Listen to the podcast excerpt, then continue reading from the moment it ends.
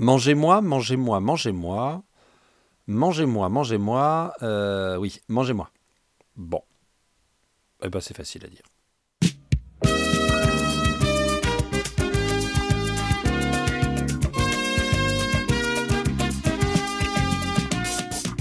Aujourd'hui, j'ai envie de rêver.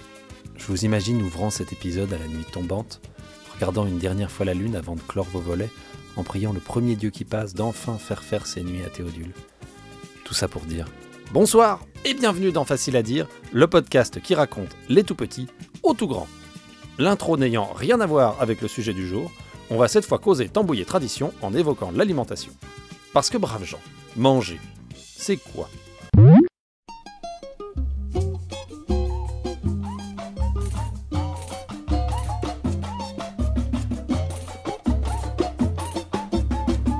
Poser cette question et attendre une réponse synthétique et précise est au mieux naïf et au moins vraiment euh, très naïf.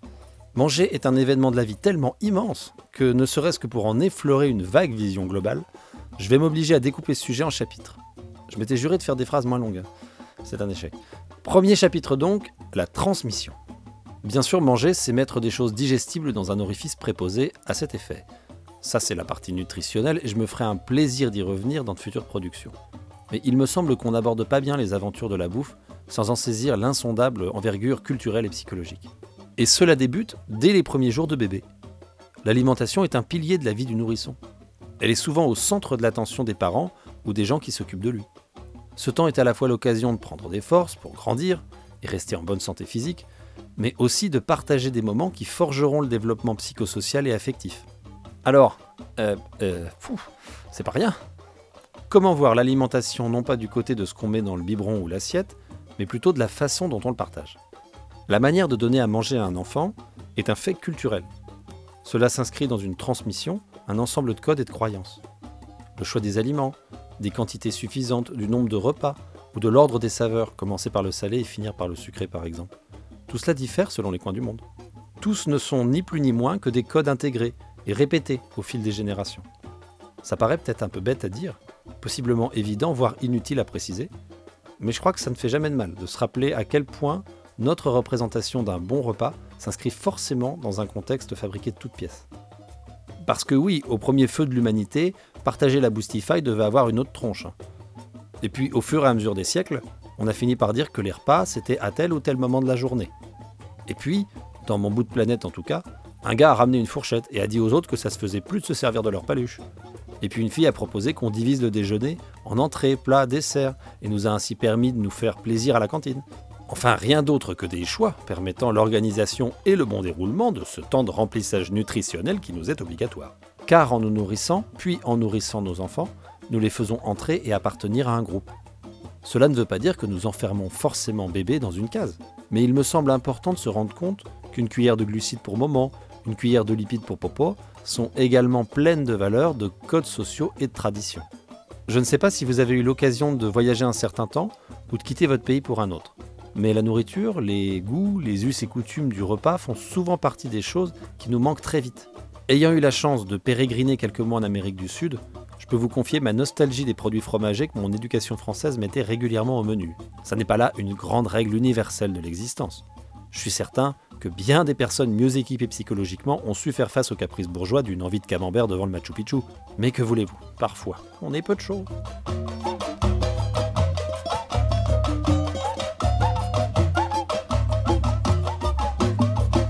Pour resserrer un peu le point de vue sur les individus que nous sommes tous et toutes, passons de pratiques culturelles élargies à des préoccupations plus familiales. Parce que les popos et les mamans sont eux-mêmes les porteurs d'histoires, d'habitudes, de vécus particuliers. En donnant à manger à leurs enfants, ils reproduisent ou réadaptent, voire vont à l'encontre de leur éducation alimentaire respective. Et ces éducations étant elles-mêmes à regarder dans leur bain culturel, etc., etc., etc. Dans mon travail, j'officie en crèche, je rencontre des parents qui ont des visions parfois très différentes de ce que c'est que bien manger. Pour des enfants à la croissance similaire au développement pondéral proche, je peux faire face à une famille s'inquiétant beaucoup de l'alimentation de l'enfant, comme à des parents n'y prêtant pas une attention trop grande. Je ne suis pas là en train de défendre une façon de faire face à une autre. Hein. Ce sont des cas particuliers qu'on analyse et auxquels on tente de répondre comme tel. On peut bien sûr proposer des solutions semblables à plusieurs familles, Mais ce fameux contexte que je me plais à rabâcher depuis que vous osâtes cliquer sur le bouton play de ce podcast doit toujours tintinabuler à notre réflexion. Et puis j'avoue que j'ai un peu oublié le début de cette phrase. Décidément, c'est pas aujourd'hui que je vais investir dans la ponctuation. Ah bah si, tiens, bah, ah bah il y a un point finalement. Donc, s'il peut y avoir des recommandations nutritionnelles se basant sur des résultats scientifiques et permettant, semble-t-il, de mieux faire fonctionner et s'épanouir cette fantastique usine à bave qu'est le corps d'un enfant, il n'existe pas de règlement similairement un tant soit peu objectif pour la façon de proposer et de faire vivre ce moment. Le repas, quoi. Le choix des aliments, l'importance donnée au plaisir de partager le repas ou à l'injonction de remplissage vital. L'impression que notre enfant a assez mangé et qu'on l'a suffisamment nourri, ce qui peut paraître similaire mais qui souligne au contraire une énorme différence de point de vue. C'est un peu de tout ça qui passe dans les purées et autres compotes des premiers temps. L'enfant, éponge émotionnelle s'il en est, reçoit et imprime ces choses au plus profond de son cerveau nounet. Et il le fait comme nous quand nous donnons à manger, inconsciemment. Parce que ces questions sont à l'œuvre dans la pratique des parents, mais également dans celle des professionnels petite enfance il serait bien présomptueux de penser que quelques études ou de l'expérience gommeront nos représentations de ce qu'est et de ce que doit être un repas bien mené et bien mangé. Comment transmettre les plaisirs de la table, du partage, avec des petits pour qui toutes ces règles ne veulent souvent rien dire? Rester assis, attendre son tour, attendre que les autres aient terminé pour passer au plat suivant. Ce genre de réjouissances sont parfois déjà bien difficiles à faire entendre à des adultes évidemment matures et responsables. Alors mettons-nous un instant dans la peau de nos bambins. Et puis, je me remémore également des collègues venant dire aux enfants qu'ils sont difficiles, qu'ils ne mangent rien, et ne présentant pas pour autant de leur côté un régime alimentaire formidablement varié.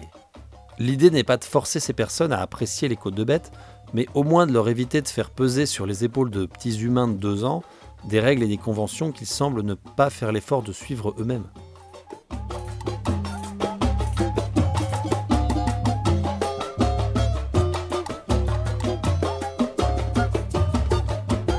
En conclusion, que faire de tout ça? Eh bien, au minimum, en avoir conscience. C'est pour moi le sésame d'une bonne transmission des joies de la table et d'une digestion réussie avec ou sans bifidus. C'est parce que nos repas se prennent dans le grand tout des contextes évoqués ici, culturels, familiaux, personnels, qu'ils sont soumis à un cadre, à des règles. C'est parce que manger est un acte biologiquement essentiel que la façon de le vivre se répercute dans bien des aspects de notre existence. Les troubles de l'alimentation, par exemple, mélangent souvent des failles psychologiques avec des choix nutritionnels pas toujours très globe-globe. Comme on dit, quand on cherche un euphémisme un peu rigolo, pour un sujet qui ne l'est pas trop en fait. Euh, pardon, désolé. Pas globe. Encore une fois, avoir fait du chemin vers cette conscience. Ah ben je pense que je peux ouvrir une chaîne YouTube de développement personnel avec des débuts de phrases comme ça. Euh, c'est ouvrir un peu sa perception de ce que vit l'enfant. C'est saisir le besoin de faire de ces instants une transmission de plaisir, de découverte partagée. Et puis c'est l'occasion d'envisager l'absurdité de nos comportements. La souplesse et l'intelligence d'une limite se retrouvent dans notre capacité à l'interroger. Ainsi on peut se poser la question du pourquoi de ces rituels et à la fin en donner une explication claire aux enfants. Cela ne détruit pas le règlement ou la tradition, au contraire. Ce que l'on saura expliquer sera ce qui a vraiment de l'importance pour nous. On ne pourra pas être plus convaincant que si on sait pourquoi on croit en quelque chose. C'est d'ailleurs ce que j'ai la prétention de mettre à l'œuvre avec ces pastilles d'écoute que vous avez dans l'oreille en ce moment même. Eh oui, c'est très facile à dire.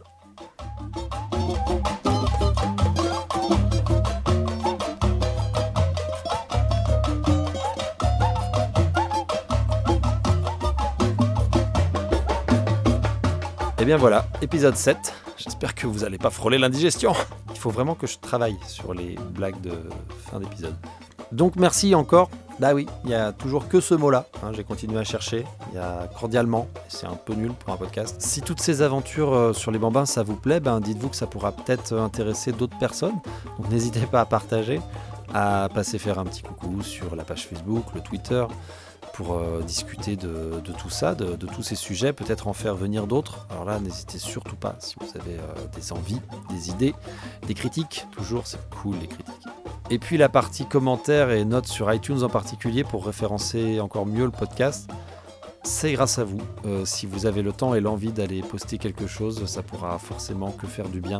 Voilà, je vais arrêter ici la partie quémandage et euh, je vais vous remercier encore une fois pour votre attention et votre écoute qui sont vraiment trop trop sympathique. Bonne journée, bonne soirée. Ciao